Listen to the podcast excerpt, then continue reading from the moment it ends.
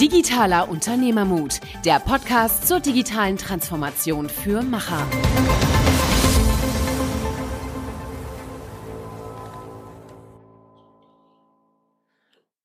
Hallo und herzlich willkommen zu einer weiteren Episode Digitaler Unternehmermut mit Niklas und Michael. Im Zuge der Europawahl sprechen wir heute mit einem absoluten Experten, dem Daniel Mack, ähm, Digital-, Kommunikations- und Politikexperte, arbeitet bei den Hirschen, war früher in der Politik tätig, ähm, bringt äh, tolle, balancierte Erfahrungen, ganzheitliche Erfahrungen aus der Wirtschaft und der Politik und redet da sehr freizügig darüber. Ähm, er sagt, die Politik muss sich mehr öffnen, um Experten besser mit einbinden zu können, weil Digitalisierung ist ein ressortübergreifendes Thema und dementsprechend sollten auch die Ressorts insgesamt äh, sich mehr mit diesem Thema beschäftigen und auch mehr Informationen reinholen.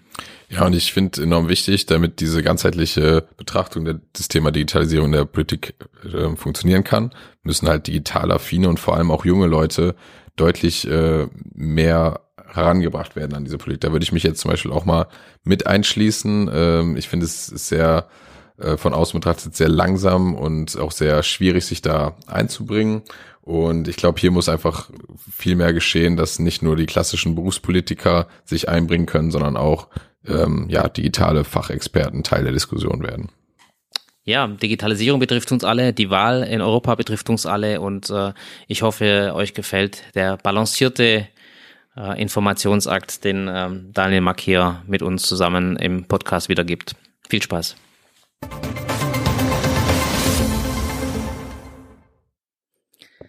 Hallo und herzlich willkommen zu einer neuen Episode Digital Unternehmermut und wir sind heute zusammen mit Daniel Mack.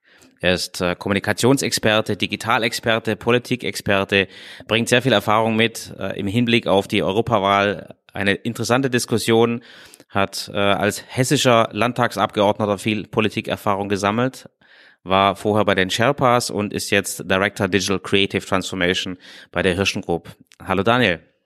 Das Thema heute für uns äh, Digitalisierung in Europa. Welche Themen bringen uns weiter? Und äh, es geht sicherlich nicht drum, heute Wahlprogramme zu äh, durchzudeklinieren, aber vielleicht äh, tatsächlich Meinungen ein Stück weit kundzutun. Und unser äh, Thema ist ja digitaler Unternehmermut. Das heißt, wir beschäftigen uns mit Digitalisierung, um äh, warm zu werden als Eingang. Ähm, die Digitalisierung taucht in dem äh, Wahlomat für die Europawahl nicht auf. Wie findest du das? Jetzt muss man dazu sagen, dass der Wahlomat ja heute vom Netz gegangen ist, weil das Verwaltungsgericht Köln entsprechend entschieden hat. Also Hintergrund ist, dass äh, kleine Parteien geklagt haben und weil der Wahlomat ja erstmal eine Auswahlmöglichkeit äh, der großen Parteien, also von nur acht Parteien ergibt, ähm, sehen sich kleine Parteien benachteiligt und ähm, dem hat das Gericht äh, in seiner ersten Entscheidung Rechnung getragen. Grundsätzlich finde ich das nicht schlecht, dass zur Digitalisierung selbst keine Frage gestellt werden kann, weil ich glaube, dass man ähm, oder keine Frage gestellt wird, weil ich glaube, dass man in einer digitalen Gesellschaft in jedem Politikfeld ähm, mit digitalen Themen zu tun hat. Also das Digitale extra herauszuheben und zu exponieren ähm, und damit so einen Unterschied deutlich zu machen und zu sagen, auf der einen Seite ähm, gibt es analoge und da gibt es das Digitale, da bin ich persönlich kein großer Fan davon. Mhm, das ist eine gute Perspektive. Ich glaube, die Macher von dem Valomat haben das heute so erklärt, dass äh, die Digitalisierungsunterschiede nicht so groß waren bei den ähm, bei den Parteien und das halte ich jetzt eher für unwahrscheinlich, aber ist natürlich eine Frage, ähm, wie man diese Fragen formuliert. Aber ich finde ich deine deine Perspektive sehr gut. Vielen Dank. Jetzt sind wir schon voll eingestiegen. Vielleicht kannst du uns noch ein bisschen was zu dir erzählen, was du so gemacht hast, äh, wo du herkommst und mit was du dich aktuell beschäftigst. Oh Gott, das sind ganz viele Fragen auf einmal. Ähm, mit was beschäftige ich mich aktuell? Ich beschäftige mich eigentlich mit denjenigen, also mit Organisationen, äh, Verbänden, Unternehmen oder auch Personen, ähm, die Wandel gestalten wollen. Also die feststellen, ähm, so wie es aktuell ist, äh, so kannst du es in Zukunft nicht weiter tun, ähm, weil sich da draußen viel verändert. Das äh, betrifft nicht nur den Klimawandel, das betrifft die von dir angesprochene Digitalisierung, aber es betrifft auch einen gesellschaftlichen Wandel, den man eigentlich unter Individualisierung bestalt, äh, beschreiben kann. Und ähm, wir haben heute, ähm, wir haben heute ein anderes Leben, ähm, als wir das vor, ähm, vor zehn Jahren und, ähm, und vor 15 Jahren hatten. Und wir werden das in Zukunft noch stärker anders haben mit Notwendigkeiten, äh, die einhergehen. Äh, man kann da über die Verkehrswende sprechen, ähm, man kann über andere Nutzergewohnheiten sprechen, man kann darüber reden, dass wir ähm, an drei verschiedenen Standorten äh, gerade sind und einen Podcast, ein Gespräch aufnehmen, was sich dann wieder andere anhören können und ähm, dem Ganzen Rechnung zu tragen und für sich selbst zu fragen als Organisation oder auch als Unternehmen, wo stehe ich denn eigentlich in, in, in dieser Frage der Veränderung und ähm, was sind meine Themenfelder, um mich zu verändern? Ähm, da bin ich gerne behilflich dabei. Ansonsten habe ich in meinem Leben schon viel gemacht, ähm, außerdem, dass ich viel Sport mache, ähm, vor allem viel Politik und beschäftige mich mit äh, digitalen Themen eigentlich schon seit 15 Jahren. Okay, sehr cool. Ähm, so sind wir auf dich aufmerksam geworden. Äh, du hast eine sehr spannende Vita und hast auch, wie gesagt, so die Schnittstelle zwischen Wirtschaft, Agentur, Politik, ähm, was äh, ja auch oftmals sehr ungewöhnlich ist. Ähm, gerade zu dem Thema, das du angesprochen hattest, Digitalisierung wird ja oft so ein bisschen in Richtung Infrastrukturthemen diskutiert, also Netzausbau und so weiter. Ähm, Digitalisierung als Veränderung, wie du es beschrieben hast, ist sicherlich umfänglicher. Was, was glaubst du denn, was sind denn die wichtigen Digitalisierungsthemen? Wir haben die Wahl vor der Brust. Ähm, äh, es ist aber immer irgendwo überall Wahl. Was sind für dich so die wichtigen Digitalthemen, die die Menschen beschäftigen sollten? Also das, äh, das Hauptdigitalthema, wenn du, wenn du die Wahl ansprichst, ist natürlich die Frage, wie kann Europa ähm, in Zukunft ähm, auch erfolgreich sein. Also wir sind super erfolgreich, wir haben die höchsten Sozialstandards der Welt. Ähm, wir haben, ähm, wenn man den ganzen Kontinent betrachtet, ähm, vor allem aber auch in, in Mitteleuropa, in Deutschland, eine gute Entwicklung auf dem Arbeitsmarkt. Wir haben gute soziale Sicherungssysteme. Wir haben Unternehmen, die sehr innovativ sind, die auf dem Weltmarkt erfolgreich sein werden. Aber wenn wir uns anschauen, welche Unternehmen das vor zehn Jahren waren und welche Unternehmen das heute sind, ähm, dann stellen wir auch fest, ähm, dass es eine Entwicklung im digitalen Bereich gibt, ähm, vor allem auch was die Größe der Unternehmen betrifft, also vor allem auch was Börsenwerte betrifft und, ähm, und was äh, Marktprägung und damit natürlich auch äh, gesellschaftliche Veränderungen betrifft, dass dort Unternehmen ähm, wie Facebook, Apple, Microsoft ähm, vorne stehen, auf der anderen Seite aber eben auch ähm, Alibaba und ähm, Konzerne aus China. Und in diesem, ähm, in diesem Spannungsfeld bewegen wir uns, ähm, so dass ich schon sagen würde, die Frage, wie ähm, Europa dem digitalen Wandel äh, begegnet und wie, wie wir den ähm, mit unseren freiheitlichen und demokratischen Werten hier auf diesem Kontinent gestalten, ist eine sehr entscheidende Frage, wie erfolgreich wir sind. Daniel, jetzt hattest du ja gesagt, ähm, dass du Digitalisierung jetzt eigentlich nicht so herausheben würdest, sondern dass es eigentlich in jedem Ressort, ähm, sage ich mal, eine wichtige Rolle spielen sollte. Ähm, jetzt hast du ja selber nochmal angesprochen, diese Wichtigkeit, dass das eigentlich eine der Hauptherausforderungen ist, dass wie werden wir erfolgreich in dieser neuen Welt, also gemeinsam als Europa. Glaubst du denn nicht, dass es da schon sinnvoll sein kann, Digitalisierung wirklich nochmal explizit hervorzuheben, auch wenn es in jedem Bereich einen Anknüpfungspunkt hat? Na, es gibt ja viele Fans, die, ähm, die dieser Forderung äh, zustimmen würden. Na, die sagen, ähm, wenn wir die digital, den digitalen Wandel gestalten wollen, dann ähm, brauchen wir dafür ein eigenes Ministerium, was entsprechend aufgebaut ist mit Staatssekretären, mit Abteilungen, mit Referatsleitern, äh, die dann wiederum ähm, Referenten haben. Ich weiß nicht, ob das richtig ist. Ähm, ich glaube, dass man ähm, in der Umweltpolitik, wenn es um die Frage Klimaschutz geht, ähm, einen sehr, sehr starken Zugang zur Digitalisierung braucht, ähm, wenn man das Problem, was da auf uns zusteuert und was wir auch aktuell schon haben, ähm, und die Auswirkungen in Zukunft stärker werden, ähm, wie man dem begegnen kann. Wir haben enorme Kosten, was die Digitalisierung betrifft, in der Frage, wie werden diese Geräte eigentlich hergestellt, die wir nutzen, also wo kommen die Rohstoffe her, ähm, unter welchen Bedingungen werden die eigentlich gefördert? Äh, das ist eine entwicklungspolitische Fragestellung. Ähm, wir haben eine umweltpolitische Fragestellung mit der Frage, ähm, wie viel Strom kostet das eigentlich? Wo kommt dieser Strom her? Wie viel CO2 wird dadurch ausgestoßen? Auf der anderen Seite haben wir äh, eine sozialpolitische Fragestellung. Wer hat überhaupt Zugang ähm, zu digital, äh, digitalen Techniken, äh, zu, zu Geräten? Ähm, wir haben eine bildungspolitische Frage, ähm, wenn es um die Frage geht, ähm, wie kann das in Schulen stattfinden? Wie können wir Schulen besser ausstatten? Und wir haben halt eben auch äh, die von mir schon angesprochene wirtschaftspolitische Fragestellung, nämlich wie kriegen wir die Transformation hin? Und äh, wie können wir in Zukunft erfolgreich sein. Also deswegen würde ich sagen, es wäre falsch, das in einem Ministerium ähm, zu bündeln und zu sagen, ähm, das eine Ministerium ist für das Neue zuständig und der Rest ist mhm. äh, macht macht so weiter wie bisher, sondern das müssen schon alle tun. Könnte denn nicht vielleicht so ein zentrales Ministerium oder ein Ort, wo das aufgegangen ist, dazu beitragen, vielleicht auch innerhalb sage ich jetzt mal, der Politik, ähm, ja, dieses Know-how über die Digitalisierung erstmal da reinzutragen? Oder glaubst du, dass, ähm, sage ich mal, wenn wir jetzt Europa politisch das auch sehen, dass die Politiker überhaupt, ähm, ja, sage ich mal, darauf äh, da aufgestellt sind, dieses Thema ganzheitlich betrachten zu können und dann in den entsprechenden Fachgebieten auch ähm, ja, einzusetzen? Na, du, du wirst Ministerien, ähm, und so will ich die Frage mal beantworten, schon verändern müssen. Also der aktuelle Aufbau, ähm, der stammt aus einer Zeit, äh, die mit der Digitalisierung relativ wenig zu tun hat. Also ähm, natürlich braucht es dort entsprechende Abteilungen, ähm, die sich mit den äh, Fragen beschäftigen, wie arbeiten die Leute da eigentlich, ähm, wie begegnen wir den einzelnen Themen in unserem Themenfeld, beispielsweise wenn es um Entwicklungshilfepolitik geht oder wenn es um Umweltpolitik geht, was sind da die digitalen Fragestellungen? Ähm, so dass du dann auch ähm, in anderen Themen, also Themenfeldern, die erstmal der Digitalisierung vermeintlich ähm, fern sind, äh, das entsprechende Know-how aufgebaut hast. Ich glaube aber nicht, dass man sagen kann, äh, wir nehmen jetzt ein Ministerium und, und versuchen dort ähm, die digitalen Zuständigkeiten zu bündeln und, ähm, und glauben dann in dem Rest ähm, der Häuser, da findet es nicht mehr statt. Das wäre falsch. Ich glaube auch sogar gefährlich. Könnte, könnte es äh, sein, dass man vielleicht die Rahmenbedingungen, ich sag mal, etwas zentraler definiert, also ethische Grundrechte, ähm, du hast vorhin angesprochen, sind ja auch sehr viele äh, sozialpolitische Themen, die beantwortet werden müssen. Ähm, ich meine, den Überschlag auf Unternehmen äh, zu, zu treffen hier wäre ja auch, viele Unternehmen haben einen Chief Digital Officer und versuchen, ich sag mal, die Digitalthemen dort zu bündeln mit Vor- und Nachteilen. Ähm, das Ganze ist natürlich sehr komplex. Die Frage in der Geschwindigkeit, in der sich die Digitalisierung, ich sag mal, fortschreiten und fortschreiben lässt. Ähm, wie würdest du denn vorgehen, dass man, ich sag mal, diesen Know-how-Aufbau auch tatsächlich in den Ministerien ähm, jetzt auch im Hinblick auf zum Beispiel die Europawahl beschleunigen könnte? Ich glaube, den Aufbau, den die Bundesregierung ähm, aktuell gewählt hat, der ist gar nicht so falsch.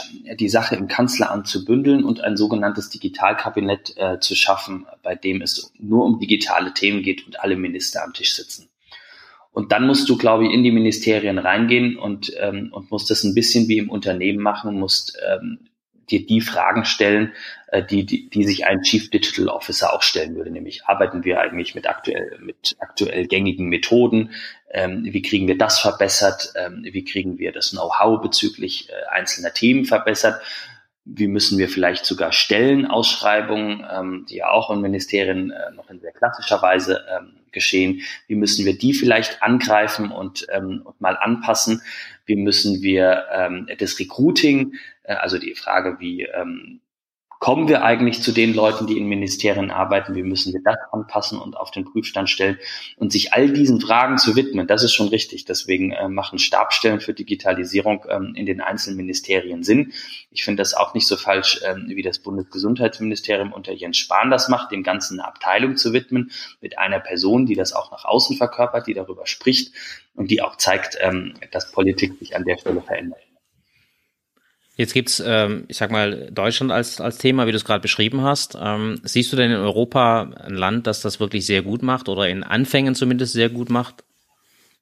Naja, man muss schon sagen, dass, äh, dass so Staaten wie Estland, ähm, die es mit der, mit der Digitalisierung ein bisschen anders äh, gemacht haben als wir, nämlich dass sie sehr früh dort sehr stark investiert haben, ähm, dass dort äh, die Anbindung ähm, an das WLAN auch im Nahverkehr äh, eine viel bessere ist, ähm, dass der Breitbandausbau äh, viel fortgeschrittener ist und dass auch die Mobilfunkabdeckung ähm, eine höhere ist. Das sind schon äh, Länder, mit denen wir uns eigentlich intensiver äh, befassen müssen, wobei wir in Deutschland seit zumindest seit ich Politik mache, und das ist auch schon lang genug, ähm, oder seit ich mich mit Politik intensiv beschäftige, ähm, eigentlich den gleichen Befund haben, dass wir etwas tun müssen. Das Problem in Deutschland ist so ein bisschen, ähm, dass wir es nicht hinkriegen. Da können wir, glaube ich, von anderen Ländern lernen.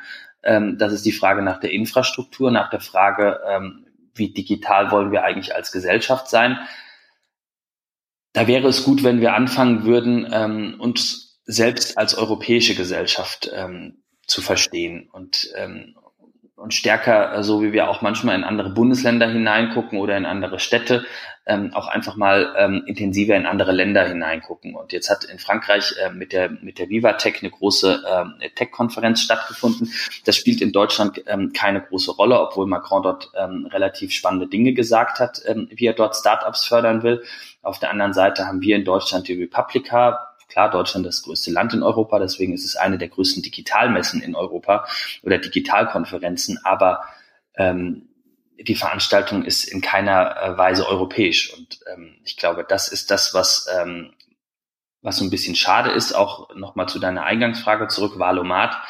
Der hat dir ja am Ende auch angezeigt, ähm, ob du die CDU, die SPD, die Grünen oder die FDP wählst, aber er hat dir keine europäischen Parteienfamilien angezeigt. Und ähm, das wäre schön, wenn wir ähm, im Zuge der Europawahl wirklich über den gesamten Kontinent sprechen und nicht ähm, nur über den äh, Zugang zu Europa, den wir aus Deutschland haben. Jetzt hast du ja äh, darüber gesprochen, dass wir vielleicht in Europa diese ja, Gemeinschaft stärker leben könnten. Ähm, würde sich das denn für dich auch niederschlagen, dass zum Beispiel mehr politische Gewalt nach Europa zentralisiert wandert und dass da vielleicht auch einfach mehr Handlungsfähigkeit ähm, zentralisiert werden sollte, um halt dieses, sag mal, die strukturellen Probleme, die vielleicht auch eine Digitalisierung jetzt mit sich bringt, ähm, gemeinsam zu lösen?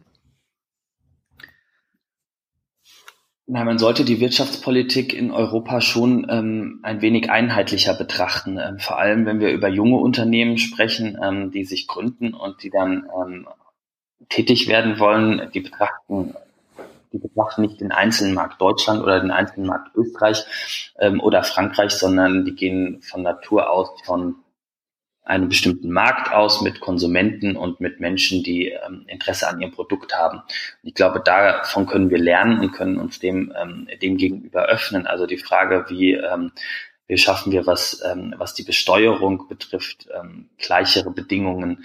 Ähm, wie sorgen wir dafür, dass du, wenn du ähm, in Deutschland arbeitest und gleichzeitig eine Gesellschaft auch in Österreich oder in Belgien hast, ähm, dass du nicht entsprechende Dokumente ausfüllen musst, bevor du dort einen Arbeitstag verbringst, also was das Bürokratische betrifft, ist, glaube ich, eine ganze Menge äh, zu tun, um das zu vereinfachen. Und auch da kann die Digitalisierung ähm, wieder helfen, indem man ähm, Behörden, wenn es um, um die Frage geht, wie gestaltet man die besser und einfacher und effizienter für die Bürger, ähm, da kann Europa nicht nur Standards setzen, sondern da kann man vor allem auch äh, so zusammenarbeiten, äh, dass man die Kosten am Ende senkt, weil das, was man dafür ausgibt für die Digitalisierung von Rathäusern oder Landratsämtern, äh, das ist am Ende Steuergeld. Jetzt hast du äh, angesprochen, dass man den Bürgern das einfacher machen kann. Estland als Beispiel, ähm, wo wahrscheinlich konsequenter digitalisiert wurde, ist natürlich ein kleineres Land, aber nichtsdestotrotz finde ich ein sehr wichtiges Beispiel.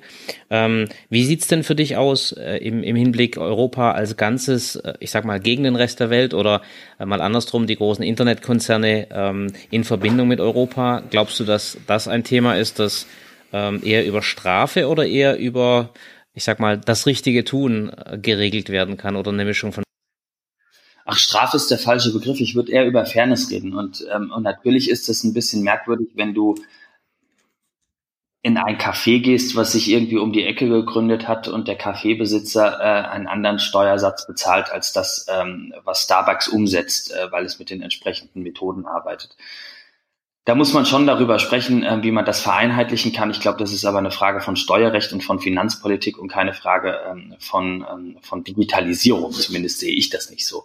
Ähm, wenn wir über die Wirtschaftspolitik sprechen, äh, dann würde ich äh, die Frage so beantworten, würde sagen, wir müssen mehr dafür tun, dass sich Leute begeistern, digitale Ideen in Europa auch umzusetzen, dass sie einen Glauben daran haben, ähm, dass es gewollt ist, dass sie die entsprechenden Fördermöglichkeiten finden, dass es nicht nur Geld ist, sondern dass es vor allem auch Infrastruktur ist, ähm, dass sie entsprechende Coachings bekommen und dass du, wenn du dich selbst fragst am Ende des Studiums, was mache ich jetzt eigentlich damit, zumindest das Gründen mal in Erwägung ziehst. Und ich glaube, das machen in Deutschland zu wenige.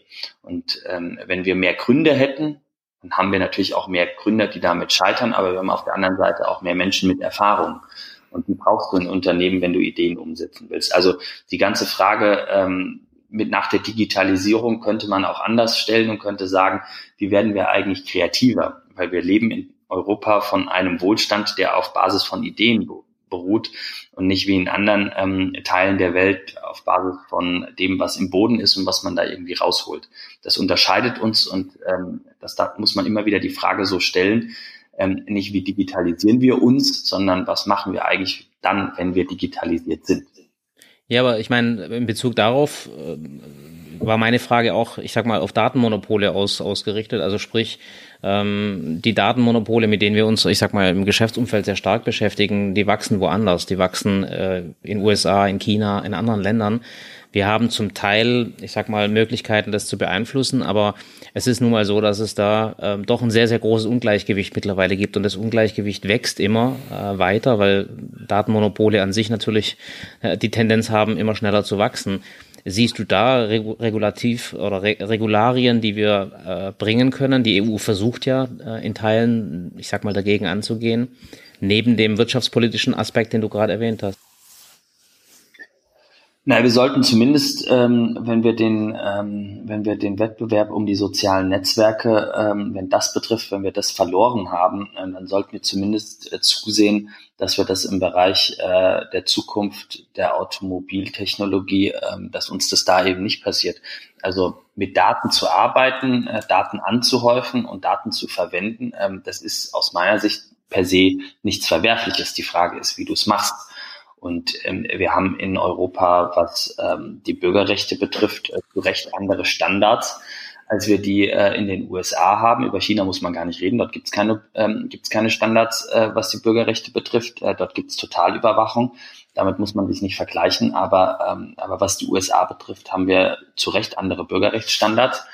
Und, ähm, und damit auch was den Datenschutz betrifft, ähm, eine stärkere Regulierung und die haben wir auch mit der Datenschutzgrundverordnung. Das kann man gut oder das kann man schlecht finden. Ich glaube, das ist an bestimmten Stellen äh, ein Marktvorteil und ähm, das muss auch nicht für alle Ewigkeit so sein, ähm, dass Menschen auf anderen Erdteilen ähm, diese Frage nicht auch deutlicher stellen. Ich glaube, je informierter Menschen sind, desto stärker stellen sie die Frage, was und wie mit ihren Daten passiert und ähm, desto intensiver müssen sich Unternehmen damit befassen. Und wenn man das Beispiel Facebook nimmt, dann sieht man ja, wie das Unternehmen versucht, äh, der gesellschaftlichen Stimmung dort hinterher zu rudern und ähm, Herr Zuckerberg alle drei, vier Wochen ähm, in irgendeiner europäischen oder deutschen Zeitung auch äh, seine Beiträge formuliert. Ähm, deswegen glaube ich, dass die, ich würde es mal Datensparsamkeit nennen, wie wir sie in Europa in Teilen leben, ähm, nicht unbedingt ein Ta Nachteil sein muss. Nee, ich glaube das auch. Also ich meine, wir hatten auch mit der Datenschutzgrundverordnung unsere, unsere Themen, aber ganz ehrlich, wenn man äh, das mal Revue passieren lässt, dann hat es einfach äh, sehr gute Diskussionen nach oben gebracht und ähm, auch, ich sag mal, wir, die viel mit, mit Firmen arbeiten, haben gemerkt, dass die Firmen sich einfach diese Fragen gefragt haben, die sie sich vor zehn Jahren hätten fragen sollen.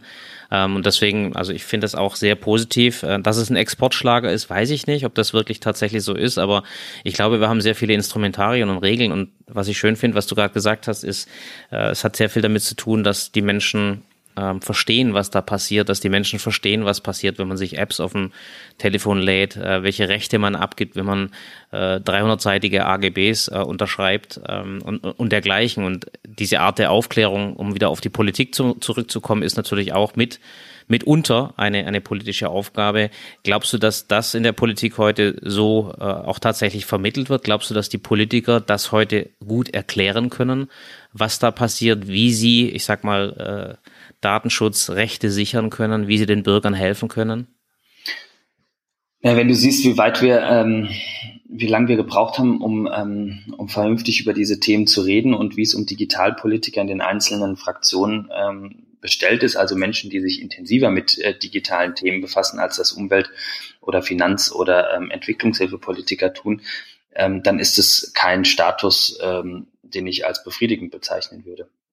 Also du musst schon erklären, warum Unternehmen auf der einen Seite Daten anhäufen und auch auswerten dürfen und auf der anderen Seite das aber auch ähm, keine, kein Profiling bedeuten darf und kein, ähm, keine, ähm, ja, kein, kein Erstellen von persönlichen Profilen. Ähm, aber auf der anderen Seite Daten dazu beitragen können, einen Service besser zu machen. Daten dazu beitragen können, dass du, wenn wir über Gesundheit sprechen, ähm, einfach Synergieeffekte nutzen kannst, ähm, weil äh, die häufige Anzahl von ähm, Erkrankungen und ähnlichen ähm, Bildern ähm, dafür sorgen, ähm, dass man, dass man in der Medizin Fortschritte erlangt. Also in Daten ausschließlich was Negatives zu sehen, ist falsch. Es wird aber in der Politik ähm, in weiten Teilen ähm, so propagiert, zumindest kommt es bei den Menschen an. Und diese vernünftige Balance zu finden, also zu sagen, wir wollen Datensparsamkeit, aber wenn Daten ähm, erhoben werden, dann müssen die äh, dazu beitragen, dass es uns besser geht und nicht schlechter geht. Nicht, dass wir ähm, überwacht und beobachtet werden, sondern dass äh, der Service einer Plattform besser wird. Also für mich als Nutzer, als Konsument oder wenn wir über ähm, digitale Verwaltung reden, dann, ähm, dann auch über äh, den Service, den der Staat mir als Bürger entgegenbringt. Ähm, da, glaube ich, mangelt es auf der einen Seite an der richtigen Sprache, die Politiker verwenden, auf der anderen Seite natürlich auch an dem entsprechenden Wissen. Also ich glaube, man bräuchte, was die, ähm, was die digitalen Themen betrifft, ähm, noch viel stärker einen Austausch zwischen Politik und Wirtschaft. Mhm. Also ich glaube, ähm, ihr habt jetzt ja auch die Datenschutzgrundverordnung angesprochen. Ich denke mal, in einem ähnlichen Kontext ähm, wurde ja auch in den letzten Wochen sehr stark der Upload Filter ähm, besprochen. Der war natürlich etwas, was auch gerade die jüngeren Leute sehr stark auf den, auf den Plan gerufen hat. Ähm, ich glaube auch nicht, dass die Datenschutzgrundverordnung jetzt schlecht war, aber ich habe immer das Gefühl, also so wie es auch teilweise dann ähm, gerade, kann ich jetzt vielleicht aus meiner Perspektive sagen, in der jüngeren Generation ankam, ist es eher immer so ein Schritt hinten dran sein und eher ein Reagieren oder ein Verbieten von, ähm, sage ich mal, Möglichkeiten, die, die bestehen sind. Ähm, ist es denn nicht da vielleicht auch, weil du selber ja gesagt hast, äh, ein Stück weit nötig, dass wir hier in die Offensive kommen und vielleicht auch die Möglichkeiten, auch die, sag mal, die unseren Wertesystemen entsprechen in Europa viel stärker ähm, zu sehen und auch zu fördern, anstatt, sage ich jetzt mal, immer nur sich auf dem auf der Welle zu bewegen. Wie können wir jetzt das, was schon bestehend ist, irgendwie so regulieren und biegen, dass es vielleicht äh, auf unser bestehendes System passt? Ja, du musst die Regeln eigentlich vorher ähm, erstellen und, ähm, und bekannt machen und, ähm, und nicht im Nachhinein. Das ist ein Problem. Aber du hast in der in Parteien nun mal eine Mitgliedsstruktur, die so ist, wie sie ist. Und auf der anderen Seite haben wir in Ministerien auch äh, eine Expertenlage, was das Digitale betrifft, die auch so ist, wie sie ist. Deswegen muss man sich dem stellen. Also muss ich fragen, wie kriegen wir da andere Leute rein? Wie kriegen wir Leute mit anderen Lebensläufen rein, die sich vielleicht ähm, das nur für drei oder vier oder fünf Jahre mal vorstellen können, in einem Ministerium zu arbeiten ähm, und du nicht auf diese typische Beamtenkarriere äh, hinarbeitest, weil ich würde es nicht sein wollen. Ähm, ich könnte mir vorstellen, ähm, dass ich das mal für eine gewisse Zeit machen könnte, aber dann auch eben wiederum nicht mehr.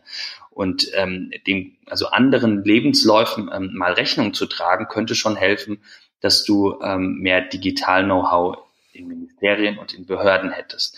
Was Parteien betrifft, äh, müssen sich Parteien einfach öffnen. Und man sieht es an Bewegungen wie Fridays for Future ähm, oder auch bei Pulse of Europe ähm, in den letzten Jahren, dass man eine Bewegung schon durchaus digital gestalten kann und dass man ähm, Partizipation und Teilhabe und Beteiligung auch digital organisieren kann. Und da sind die Parteien, die wir in Deutschland in der Mitte haben, so gern ich die auch alle habe und, ähm, und so wichtig sind, die auch sind, ähm, ist das kein Zustand, ähm, bei dem wir sagen können, das reicht uns aus, wenn am Ende nur die Hintergrundwand auf der Bühne digitalisiert ist. Aber wie schaffe ich das? Also was, was würdest du vorschlagen? Ich meine, du warst selber ähm, in, in, in Politik ähm, in Hessen und ähm, darüber hinaus natürlich auch äh, sehr lange schon tätig. Was, was muss man tun? Also ich frage mich das wirklich, weil ich meine, wir arbeiten jetzt bei uns im Unternehmen mit vielen sehr jungen Menschen, ähm, alles sehr digital, ich sag mal, versierte Menschen. Ähm, ich kann mir bei den wenigsten vorstellen, dass sie sich in die Politik, in die Parteien, in die Ministerien begeben äh, mit dem, was sie können. Welche Anreize muss ich schaffen? Welche Struktur glaubst du würde helfen, diese, diese jungen Menschen dort reinzubringen? Weil irgendwie muss doch eine Verjüngung tatsächlich auch stattfinden. Ja, du kannst ja fragen, warum ich es nicht mehr mache. Und ich muss dir sagen, ähm, ich habe auch aktuell keine Lust dazu, auf der einen Seite ähm, immer wieder zu erklären, warum Digitales wichtig ist, äh, Bedenken auszuräumen, ähm, eine richtige Balance zu finden, ähm, was das Digitale betrifft, ist ja für viele schon eine Überforderung. Und ähm, ich habe auch oft den Eindruck, ähm, dass digitale Themen in der Politik am Rande betrachtet werden. Also wir, wir reden am Ende immer noch über Digitalpolitik und ich würde eher über digitale Themen, über digitale Tools, über digitale Techniken reden. Das kann aber auch ein großer Abschnitt im Bereich äh, Umweltpolitik sein. Das kann und muss ein großer Abschnitt im Bereich der Wirtschaftspolitik sein. Wenn du aber dir eine Partei anguckst wie die FDP, die sich selbst als sehr digital bezeichnet und dann auf ihrem Parteitag ähm, die Wahlen in ganz analogen alten äh, Holzkisten durchführt und die Menschen ähm, mit einem alten Kugelschreiber dann irgendwie ankreuzen und diesen Zettel dann da durchstecken, dann vermittelst du halt auch kein Bild von digital und von modern und ähm, die Leute haben aber, vor allem gerade junge Leute, hast du angesprochen, haben andere Nutzergewohnheiten. Die nehmen ihr Handy in die Hand, ähm, schauen damit, welche Klamotten gerade im Angebot sind, ähm, bestellen die. Ähm, die kommen nicht per Post geliefert, sondern ähm, der Algorithmus sieht, in welchem Adidas Store beispielsweise das Zeug verfügbar ist. Die sind dann drei Stunden später da, probieren das an und nehmen das Teil mit nach Hause. Und wenn du diese Art der Digitalisierung im Privaten spürst, dann ist die Politik leider ein Kulturschock für dich. Weil in der Politik läuft komplett anders. Ähm, da wird per Mail gearbeitet und nicht mit Kollaborationssystemen. Ähm, Dort äh, kannst du immer noch vielen Leuten äh, lange erklären, warum sowas wie Slack sinnvoll ist. Und das macht heute fast jedes Unternehmen. Und ähm, solange du dort die Barriere hast, da hast du ein Problem, was Beteiligung von jungen Leuten betrifft. Also wie könnte man da rankommen? Im Prinzip so, wie du es beschrieben hast, ähm, den Chief Digital Officer, den du im Unternehmen hast, ähm, den man auch im Ministerium bräuchte, den brauchst du so auch in Parteien. Also ich glaube, du hast da was sehr Wichtiges angesprochen. Das ist nämlich die, ja, die Geschwindigkeit. Ich glaube, ähm, also kann ich jetzt nur aus meiner Perspektive auch äh, sagen, dass ja die Politik sehr langsam und sehr langwierig wirkt von außen, ohne jetzt selber sehr stark da aktiv gewesen zu sein. Und du hast ja selber eben auch schon mal gesagt, dass man das dass man quasi Regularien bestenfalls schon vorher machen kann. Das ist natürlich schwierig bei einer Geschwindigkeit äh, der Digitalisierung, da überhaupt Schritt zu halten. Und ich glaube, ähm, das ist eigentlich so ein bisschen so ein Win-Win, wenn wir es schaffen, vielleicht auch politische Prozesse schneller zu machen, dass man schneller Gesetze verabschieden kann, schneller auf Sachen reagieren kann, aber auch mal sich den Raum gibt zu sagen, wir machen jetzt mal die 80-prozentige Lösung, die wir gerade glauben, die richtig ist. Und die passen wir aber vielleicht in einem halben Jahr schon wieder an, weil es Neuerungen gibt. Ich glaube, das sind so Aspekte, die zum einen junge Leute vielleicht anziehen würden, weil man dann auch merkt, man hat einen direkten Einfluss, einen schnelleren ähm, Griff auf Dinge. Und zum anderen vielleicht auch die Chance, ähm, auf die Geschwindigkeit der Veränderung irgendwie eine Antwort zu finden. Ja, 80-prozentige Dinge würde ich der Politik nicht durchgehen lassen. Die sollen das schon ordentlich machen und das muss schon gut durchdacht sein. Ähm, ich glaube, dass man aber Beteiligung anders organisieren kann, dass man das nicht mehr so macht wie früher. Also macht man es ja heute immer noch, ähm, dass du ein Gesetz einbringst, äh, das Gesetz angehört wird von Experten im Ausschuss und dass das ähm, weitgehend äh, fernab auch von Experten läuft, die jetzt nicht in irgendwelchen Verbänden und Organisationen ähm, organisiert sind, die aber trotzdem wertvollen Input dazu geben können. Das kann man öffnen, indem sich mehr Menschen daran beteiligen können, indem man Gesetzentwürfe kommentieren kann. Ähm, ich glaube, dass man auf der anderen Seite so auch ähm, Akzeptanz schafft. Und dann kommt man auch dahin, dass das ein oder andere, was man ähm, regulatorisch auf den Weg bringen will, dass es schon vorher mehr den Reality-Check unterzogen wurde, als das ähm, aktuell der Fall ist. Aber die Beteiligung von jungen Leuten, die kriegt man aus meiner Sicht nur dann hin, oder auch von digitalen Menschen. Also es muss ja nicht unbedingt jung sein. Ich, man kann ja, ist ja ein Trugschluss zu glauben, je jünger die Leute sind, desto digitaler sind sie. Aber ich rede mal von Menschen, die auf der Höhe der Zeit sind und die vielleicht Zukunft gestalten wollen. Den kannst du halt nicht sagen, du kannst heute mit dem Handy arbeiten in jedem Café und kannst damit ein Unternehmen steuern, du kannst es damit gründen, kannst deine Steuer ähm, damit erledigen. Aber du kannst damit nicht politisch teilhaben. Das funktioniert nicht. Da sagen die Leute dann, da mache ich nicht mit. Und ähm, aus diesem aus diesem aus dieser äh, Schieflage, da müssen Parteien aus meiner Sicht rauskommen, indem du dich halt wirklich fragst, wie kann man heute politische Beteiligung anders organisieren, als du musst jetzt in deinen Kreisverband um die Ecke gehen. Weil wenn du da hingehst und findest die Leute aus irgendwelchen Gründen unsympathisch, dann ist das Mitglied in den meisten Fällen verloren. Dann ist es eine Karteileiche, wenn es das überhaupt ist, ähm, oder es ist irgendwann gar nicht mehr dabei. Und das kann man sich eigentlich nicht leisten. Ja, ich meine, so, so äh, sag mal, Companies, äh, Institutionen wie Wikipedia macht ja vor, wie man, ich sag mal, akkurate Informationen äh, über die über die Crowd äh, zustande bekommt. Äh, wir selber haben auch schon Erfahrungen gemacht, äh, dass man versucht hat, in Digitalisierungsgremien äh, mitzuarbeiten und haben uns dann die Augen gerieben, ähm, wenn man den Input und den Output vergleicht, ähm, wer da, wer da seine Finger im Spiel hatte und wie Dinge verändert wurden, die als sogenannte Experte eingebracht wurden. Das ist auch so super intransparent, ähm, was dann quasi mit dem passiert, was du als Experte einbringst. Also die Lust, sich da zu beteiligen, die ist äh, sehr reduziert. Ähm, ich sehe es sogar mit, mit drei Geschwindigkeiten, Daniel. Ich sehe es, äh, ich sag mal, die Geschwindigkeit der Menschen auf der Straße, ja, die, die digitale Tools, digitale Möglichkeiten extrem nutzen. Die Firmen schon ein ganzes Stück dahinter, ne, wo bestimmte Themen noch gar keinen Einzug gefunden haben. Also viele Firmen in Deutschland. Und dann die Politik ganz am Ende. Und ähm, das ist eigentlich keine schöne Reihenfolge, weil ähm, letztendlich, glaube ich, ähm, sehe ich jetzt nicht so richtig viele Möglichkeiten, wie man das umdrehen kann oder aufholen kann. Und äh, das, das macht uns schon ein Stück weit Sorge. Auf der anderen Seite versuchen wir Möglichkeiten zu finden, äh, die Dinge zu verändern, positiv zu verändern. Was würdest du denn, ich sag mal, Menschen wie uns raten? Ähm, wie können wir uns denn besser einbringen, ähm, außer uns auf eine politische Liste setzen zu lassen? Ach, jetzt ist ja das äh, im Netz ganz schön, dass man solche Podcasts gestalten kann. Ähm, von daher, ich glaube, durch den, dadurch, dass wir jetzt schon über Politik sprechen, also nicht nur ich, sondern ihr auch, ähm, da tragen wir ja schon dazu bei. Also politisch ist ja nicht, oder politisch kann nicht derjenige sein, der in der Partei ist und der dort irgendein Amt oder Mandat be betreibt, das kann jeder sein. Du kannst heute überall publizieren, äh, du kannst deinen Blog online stellen und kannst dort kommentieren, du kannst das auf Twitter tun, ähm, du kannst es mit diesem Podcast tun. Ich frage mich immer, warum ähm, die Politik das Medium nicht entdeckt hat, und zwar nicht, um sich selbst zu vermarkten, sondern vielleicht um zu den Mitgliedern oder zu Interessenten zu sprechen vielleicht eine oder andere Entscheidung auch mal relativ zeitnah und aktuell zu kommentieren, dann wiederum ähm, Kommentare der Nutzer aufzunehmen.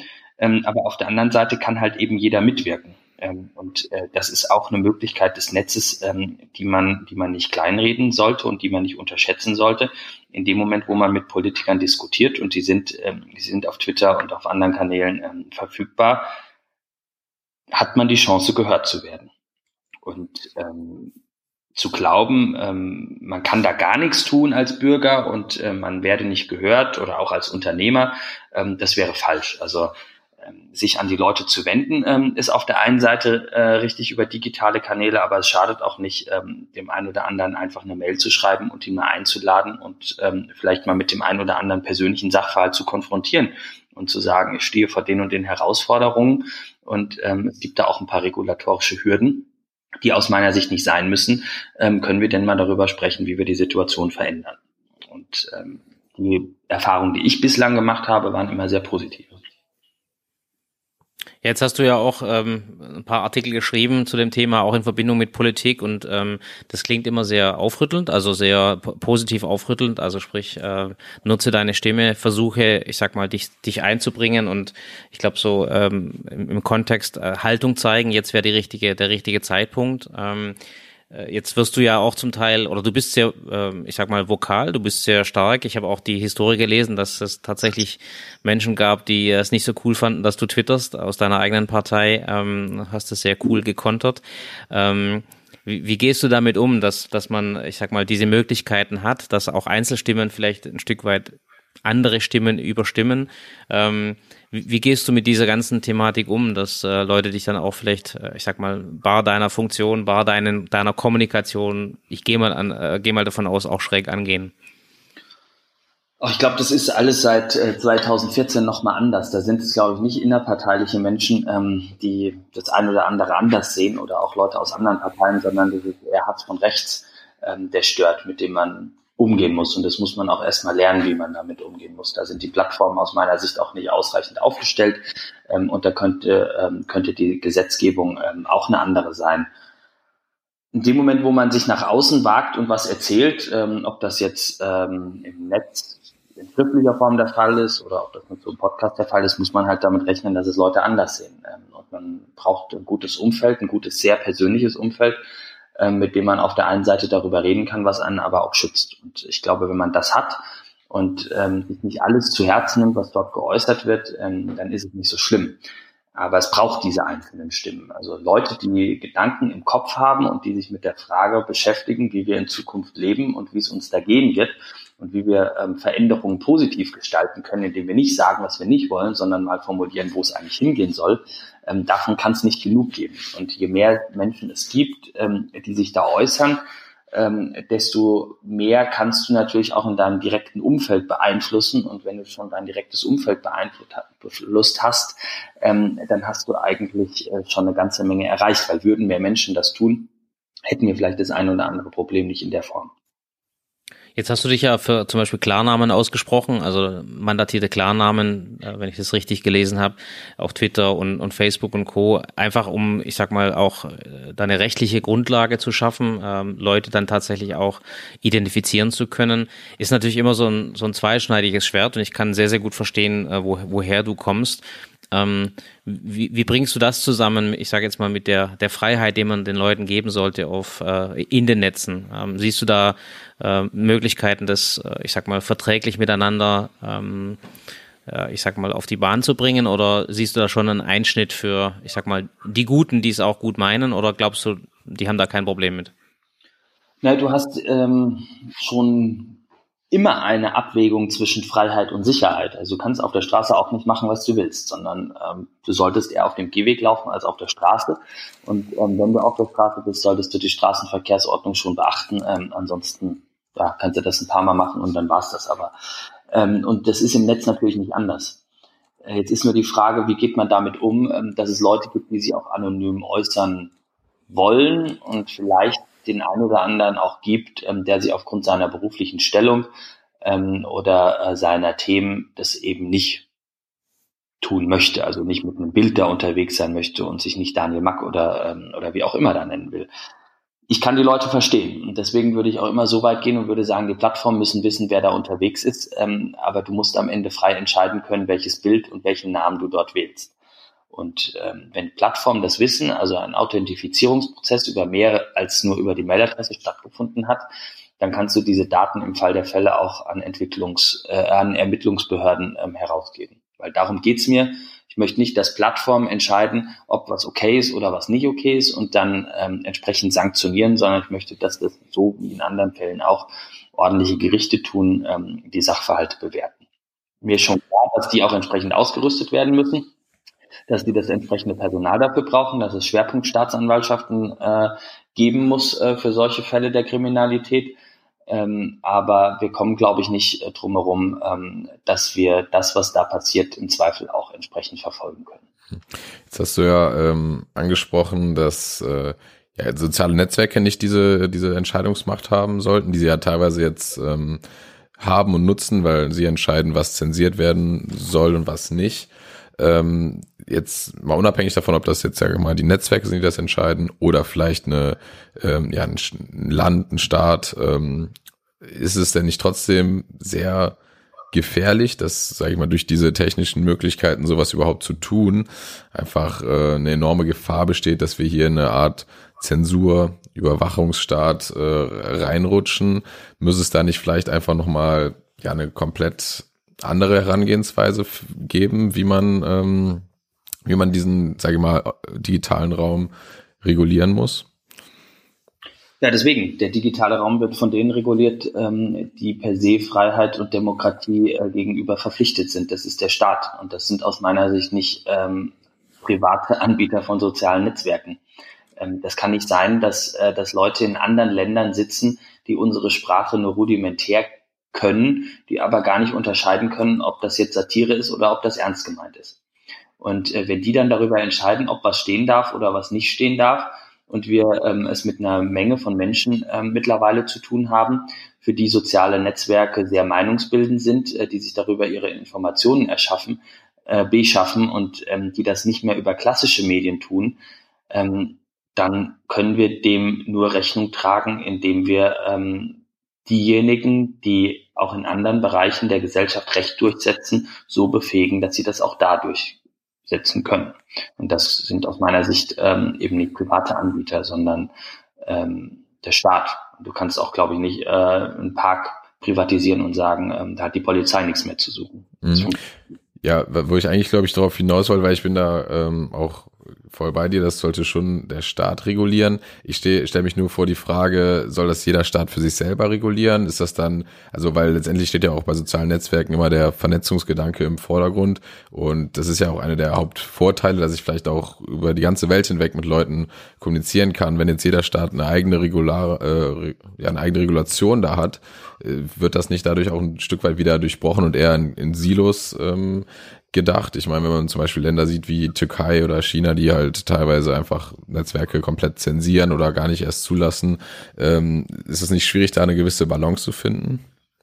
Also ich kann die Gesetzgebung in der Türkei ähm, von Europa aus überhaupt nicht beeinflussen. Dann wäre das auch, äh, dann wäre es auch, würde es sehr, sehr viele Rechtsgebiete geben, äh, auf denen ich gerne eingreifen würde. Ich glaube nicht, dass Herr Erdogan Interesse hat, äh, darüber zu sprechen. Und in, über China müssen wir an der Stelle gar nicht reden oder über andere Länder, aber wir können in Europa darüber sprechen, wie wir es für uns regeln.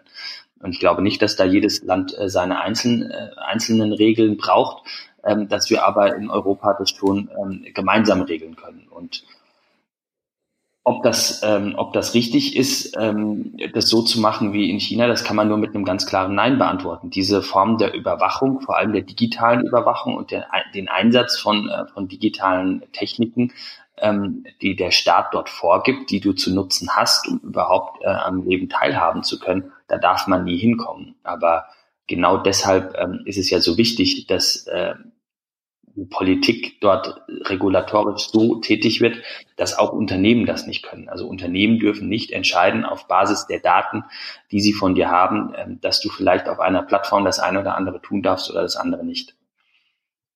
Jetzt ist es natürlich, also ich bin, ich bin ein, ein sehr ähm, äh, bewusster Europäer. Also ich genieße Europa und ich habe in meiner Lebenszeit äh, unglaublich viel Positives erlebt, was Europa betrifft. Also für mich ist mehr Europa auf jeden Fall der richtige Weg. Ähm, jetzt sehe ich nur, dass äh, wir in einem Europa leben, das viel komplexer geworden ist mit viel mehr Mitgliedstaaten und natürlich auch sehr unterschiedlichen Mitgliedstaaten, ohne das bewerten zu wollen.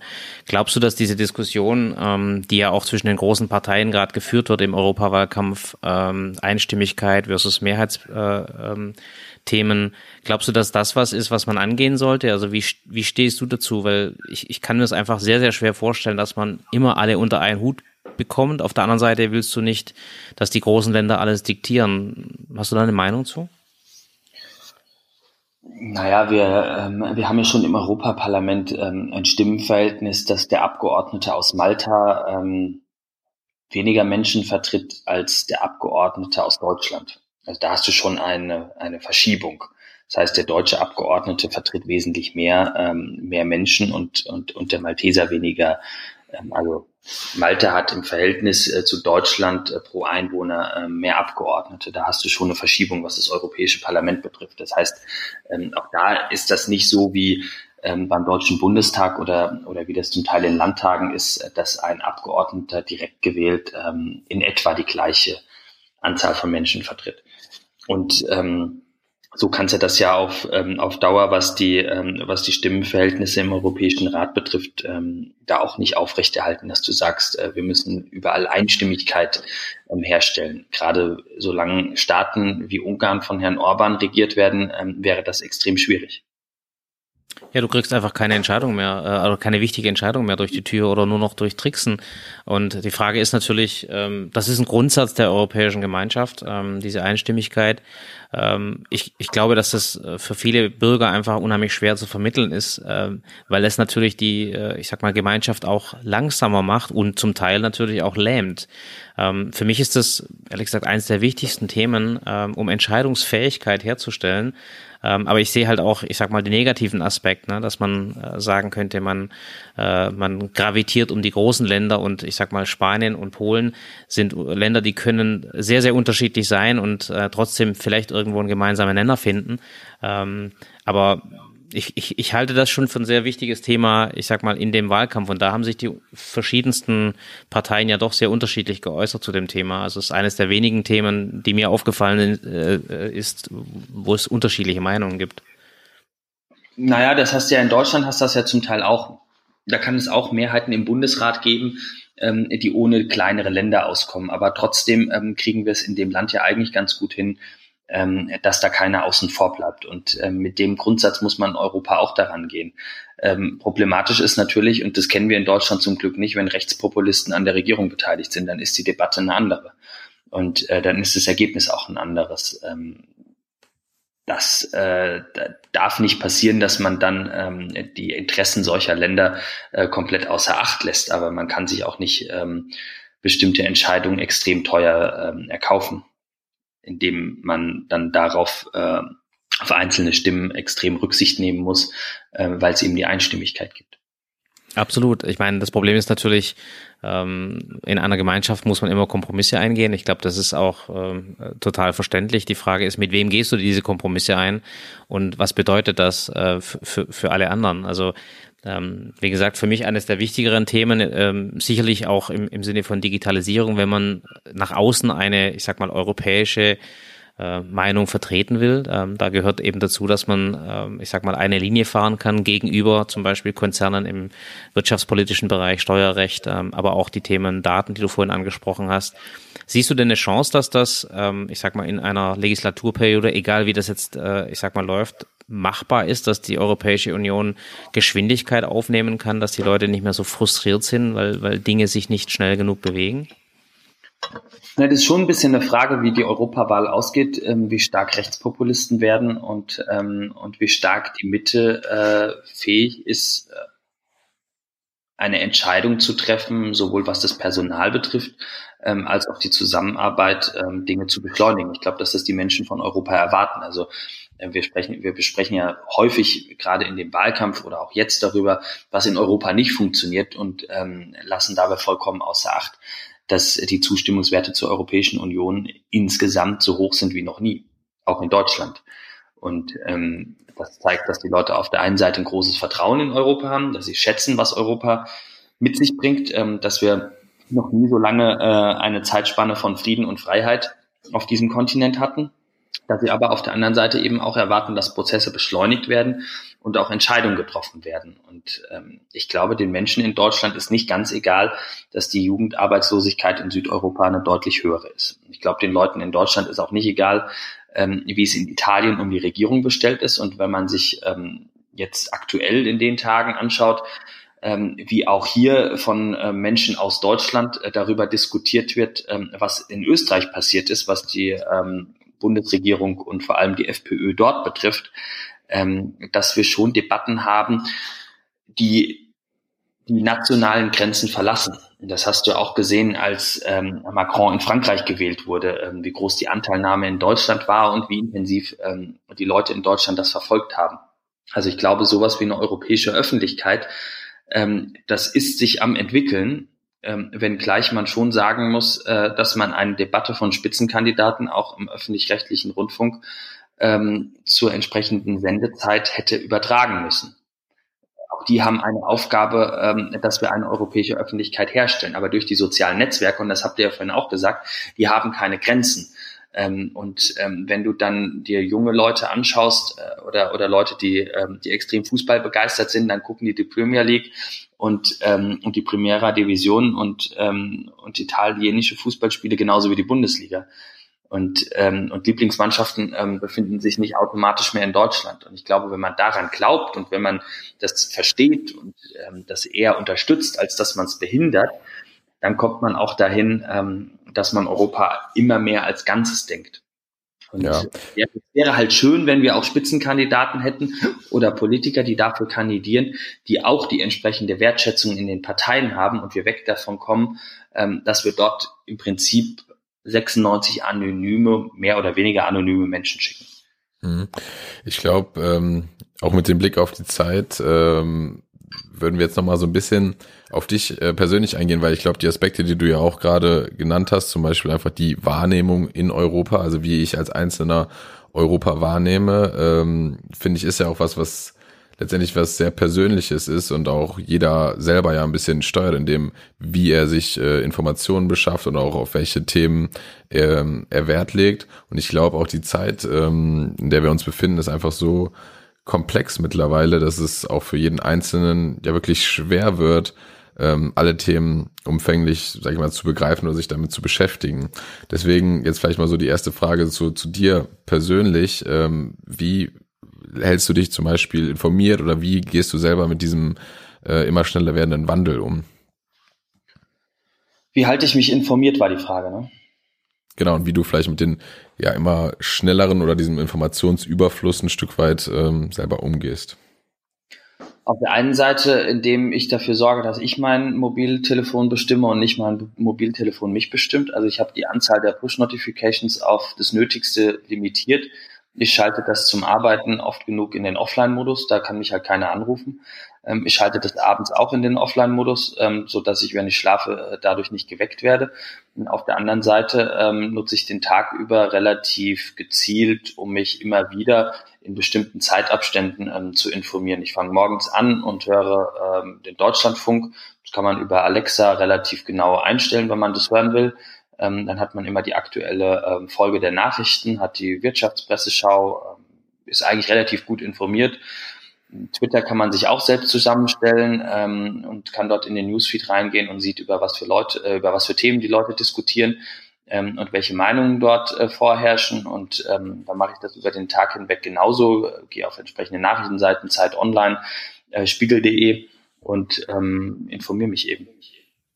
Du hast jetzt die klassischen Medien äh, erwähnt. Ich glaube, du hast auch mal so einen Aufruf gemacht, ähm, wieder Abos abzuschließen, dass die Leute eben die wirtschaftliche Grundlage für die klassischen Medien nicht komplett entziehen. Äh, fand ich auch sehr, sehr, sehr spannend. Ja, ich muss ähm, ganz ehrlich sagen, das ist, äh, die Leute sagen immer, das wäre so teuer. Ich habe so ein Abo bei der, bei der New York Times, das kostet unter fünf äh, fünf Dollar. Äh, da hast du kompletten Zugriff in der App und kannst dir da alles angucken. Du kannst einzelne, äh, einzelne Themen abonnieren, kannst dir den Homescreen dort zusammenstellen und ich habe ein Abo bei der Welt, äh, das kostet im Monat auch keine ähm, 10 Euro. Dort kann ich bestimmten Journalisten folgen und äh, kriege Push-Notifications, wenn die ihre Texte dort veröffentlicht haben. Und ähm, das hast du so in der Zeitung nicht. Und äh, du zahlst nur einen Bruchteil dessen. Und ich glaube, das ist ein bisschen wertzuschätzen und auch mal zu sagen, da sind Menschen, die arbeiten und die schreiben, und das wird Korrektur gelesen und es findet ein bestimmtes Faktenchecking statt und die haben ihre Ausbildung genossen und die werden ordentlich bezahlt. Dafür gibst du 10 Euro im Monat aus, vielleicht gar nicht so viel. Ja, schöne Perspektive. Also finde ich auch gut, dass, äh, dass, dass es gesagt wird, weil es ist tatsächlich so, dass wir in einem Zeit, äh, in einer Zeit leben, wo du dir diese Medien so selektiv zusammenbauen kannst äh, wie noch nie, ähm, den Zugang haben kannst und zum Teil sogar, ich sag mal, das wirklich gegen sehr wenig Geld ähm, sehr viel natürlich auch kostenlos, aber ich glaube, die Verbindung von beidem ist wichtig. Und ich fand auch sehr spannend, dass du sagst, äh, wie du, ich sag mal, die verschiedensten Quellen in deinen Tag äh, reinbeamst. Äh, sicherlich auch ein Stück weit, um keine Filterblase entstehen zu lassen. Ähm, ich finde, das merkt man auch, wie du kommunizierst, äh, als Kompliment. Ich finde, du äh, kommunizierst sehr reflektiert. Also ich, ich höre dir da sehr gern zu. Ähm, weil ich nicht das Gefühl habe, äh, ich höre einem grünen Politiker zu, ähm, selbst wenn das manchmal der Fall ist und das ist auch total in Ordnung, sondern ich höre ich höre einer reflektierten Person zu. Und das finde ich eigentlich immer sehr spannend, wenn man mit Menschen spricht, dass man das Gefühl hat, ähm, dass du dir auch Gedanken darüber machst und auch, auch andere Positionen einnehmen kannst und die auch genauso gut vertreten kannst und dir da keinen abbrichst. Also insofern ähm, kleines Kompliment an dich, äh, was das betrifft, weil ähm, man, man trifft nicht sehr oft Leute, die, die das so, äh, so gut hinkriegen. Vielen Dank, aber es gibt eine Menge Menschen, die sind in Parteien aktiv, egal ob das jetzt die CDU, die SPD, die FDP oder die Grünen sind, die behalten ihre eigenen Gedanken schon bei. Du kannst damit vielleicht aufhören und glauben, ähm, dass du damit kurzfristig irgendwie Karriere machen kannst. Ich würde behaupten, die Menschen wollen das nicht. Und ähm, das, was du sagst, würde das bestätigen. Und ich glaube, wenn du da deine Richtung gefunden hast und dich einer dieser Parteien anschließt, aber deine Meinung behältst und äh, deine Themen da eingibst, dann kann das besser werden. Ähm, wenn man Karri Parteien als Karriereplattform betrachtet, dann ist das was anderes, weil dann ähm, sind die Leute abgeschliffen, äh, dann haben sie keine Kanten mehr, dann ähm, die, spielt die Persönlichkeit keine Rolle mehr ähm, und dann wird es relativ schnell auch leider relativ langweilig. Ja, genau. Also keiner will einem Parteisoldaten folgen, äh, wenn es darum geht. Ähm, deswegen bin ich bin ich voll bei dir und äh, jetzt hast, hast du natürlich ein sehr sehr gutes Netzwerk. Äh, man sieht, du, du kennst sehr viele Leute, viele Leute kennen dich. Hast du vielleicht ein paar Empfehlungen? Wir haben wie gesagt sehr viele Zuhörer, die ich sag mal in Unternehmen äh, tätig sind, mittelständischen Unternehmen, großen Unternehmen, die in Führungspositionen sind. Hast du Tipps, ähm, wenn man zuhören soll? Wo kriegst du gute Informationen? Also wie gesagt, ich glaube, man sollte sich wirklich seinen Medienmix erstmal selbst zusammenstellen. Das ist gar nicht so leicht. ähm, weil es ein unglaublich großes Angebot gibt. Aber da sollte man sich auch ein bisschen an seinen eigenen Interessen äh, orientieren. Auf der anderen Seite sollte man schauen, dass man irgendwie auch Input aus Richtungen bekommt, ähm, die einen immer wieder dahin bringen, dass man Dinge hinterfragt. Also ich muss sagen, dadurch, dass ich die Welt abonniert habe in meiner App, bekomme ich da auch Dinge angezeigt, wo ich manchmal den Kopf schüttel und ähm, wo ich vielleicht auch manchmal zu einer anderen Meinung komme, Dinge, die sehr pointiert formuliert sind. Das hilft. Ähm, auf der anderen Seite ähm, ist deine Frage nach einzelnen Personen auch eine, finde ich, sehr wichtige ähm, weil die nicht nur Orientierung geben, sondern äh, durch ihre eigene Meinung auch einen immer wieder dazu bringen, dass man Dinge hinterfragt oder, ähm, oder vielleicht auch selbst auf eigene neue Ideen kommt. Ich finde in unterschiedlichen Parteien unterschiedliche Menschen spannend. Ich finde, ähm, auch wenn es der FDP gerade nicht so äh, nicht so gut geht, sollte man Christian Lindner schon folgen. Ähm, es braucht solche Stimmen, ähm, die das Marktwirtschaftliche ähm, sehr offensiv und, ähm, und auch sehr häufig vertreten. Ähm, das, äh, das ist gut zu wissen, dass es das gibt. Auf der anderen Seite ähm, lese ich natürlich die, äh, die Tweets und, äh, und Posts meines Freundes Cem Özdemir sehr gerne. Ähm, ich finde, das ist ein Mensch, der sich mit vielem befasst, auch mit kleineren Unternehmen mal vor Ort, ähm, der da zeigt, ähm, was er sich anschaut und mit den Menschen auch ähm, im Netz in Dialog tritt. Das lohnt sich, ähm, das anzuschauen. Auf der anderen Seite macht er dann wieder Weltpolitik, ähm, wenn es um Trump, äh, Putin oder Erdogan geht. Eine spannende Mischung. Ich glaube, da kann man auch eine Menge rausziehen. Ich finde, ähm, ich finde so Journalisten ähm, wie den Peter Unfried von der Taz gut, äh, der immer wieder noch mal einen ganz anderen Blick ähm, reinbringt und äh, den, so finde ich, äh, man gar nicht unbedingt mit der Taz äh, in Verbindung bringen muss, ähm, der äh, eine super liberale Sicht auf die Dinge hat, ähm, sehr freiheitlich denkt. Ähm, auf der anderen Seite ähm, gibt es Leute wie Fabian Kienbaum, der seit langer Zeit jetzt schon auch äh, im Netz auf LinkedIn oder auch auf Twitter dokumentiert, wie er so ein Unternehmen umbaut, was er von seinem Vater äh, geerbt hat und, ähm, und jetzt in Verantwortung steht und das in die neue Zeit äh, führen muss. Und ich glaube, sich solche Leute rauszusuchen und dann vielleicht noch irgendwie Dunja Hayali, wo man merkt, okay, äh, es gibt Kritik im Netz, aber das, was die Frau aushält, ist nochmal was ganz anderes. Ähm, das, ähm, das ist schon eine ganz gute Mischung. Also sich eigentlich an dem orientieren, was einen interessiert und an so ein paar Personen, die spannend ähm, sind und dann ähm, kriegt man, glaube ich, mehr mit, als man früher in klassischen Zeitungen mitbekommen hat. Sehr gut. Ähm, vielleicht noch eine Frage, ähm, auch nochmal auf dich persönlich bezogen. Du hast jetzt ja, wie auch am Anfang erwähnt, einen sehr spannenden Mix hingelegt zwischen ja ein Stück weit in der Agentur, der Welt, der du gearbeitet hast, aber auch in der Politik. Ähm, was würdest du jetzt vielleicht rückblickend ähm, deinem jüngeren Ich mit am Anfang deiner Karriere quasi mit auf den Weg geben? Oh, ist schwer zu sagen. Ich würde, glaube ich, empfehlen, an manchen Situationen ein bisschen gelassener zu sein, ein bisschen ruhiger zu sein, die Leute mal reden zu lassen, ähm, nicht immer Kontra zu geben und ähm, auch zu wissen, dass das, was in der Zeitung über einen steht, ähm, einfach mal wirken zu lassen, weil eigentlich klettern gar nicht so viele Menschen bis zur Seite 23 und am nächsten Tag haben sie das schon lange vergessen und ähm, das ein bisschen weniger wichtig nehmen, das hätte vielleicht die eine oder andere Situation erspart und ähm, es wäre das ein oder andere wirklich entspannter gewesen. Mhm. Das, das klingt, das klingt sehr gut. Ähm, hättest du ähm, noch einen, einen schlauen äh, äh, Satz zum Schluss? Also ich, du hast sehr viel zu sagen. Man sieht es auch in deinen, in deinen äh, Publikationen. Irgendwas, was jetzt äh, im Hinblick auf die Wahl dir noch wichtig wäre? Naja, man hat das jetzt in Österreich gesehen, wohin das führt, wenn Rechtspopulisten in der Verantwortung sind. Ähm, das ist alles noch ein bisschen schlimmer ähm, als das, was man eh sich im Kopf vorstellt. Und ähm, man muss ja dazu sagen, ähm, vor laufender Kamera ähm, und angeschalteten Mikrofonen ähm, haben die sich ja auch schon daneben benommen. Aber das, was wir da jetzt am Wochenende gesehen haben, äh, in diesem Ausmaß, das sollte eigentlich jedem Menschen ähm, zwei Dinge auf den Weg geben. Auf der einen Seite kann man sich nicht erlauben, bei einer Wahl nicht hinzugehen. Und auf der anderen Seite sollte man alles dafür tun, dass man selbst, ähm, aber auch sein Umfeld ähm, keine Populisten unterstützt. Und wenn man das macht, dann kann es am Ende nur gut werden. Super. Daniel Max hat uns sehr viel Freude gemacht. Ich wünsche dir, wir wünschen dir viel Erfolg bei den Hirschen und natürlich auch werden wir uns äh, online weiterhin mit dir beschäftigen und dir folgen. Dankeschön. Danke gleichfalls. Vielen Dank. Vielen Dank fürs Zuhören. Wir hoffen, dass äh, auch für euch einiges an spannenden Informationen und auch ein echter Mehrwert dabei war. Gerne gebt uns äh, eure Meinung zu den Themen, gebt uns Feedback auf allen Kanälen. Die sind äh, in den Shownotes wie immer verlinkt. Da findet ihr auch die relevantesten Infos von dieser Episode. Und dann freuen wir uns natürlich, wenn ihr nächste Woche wieder einschaltet. Vielen Dank.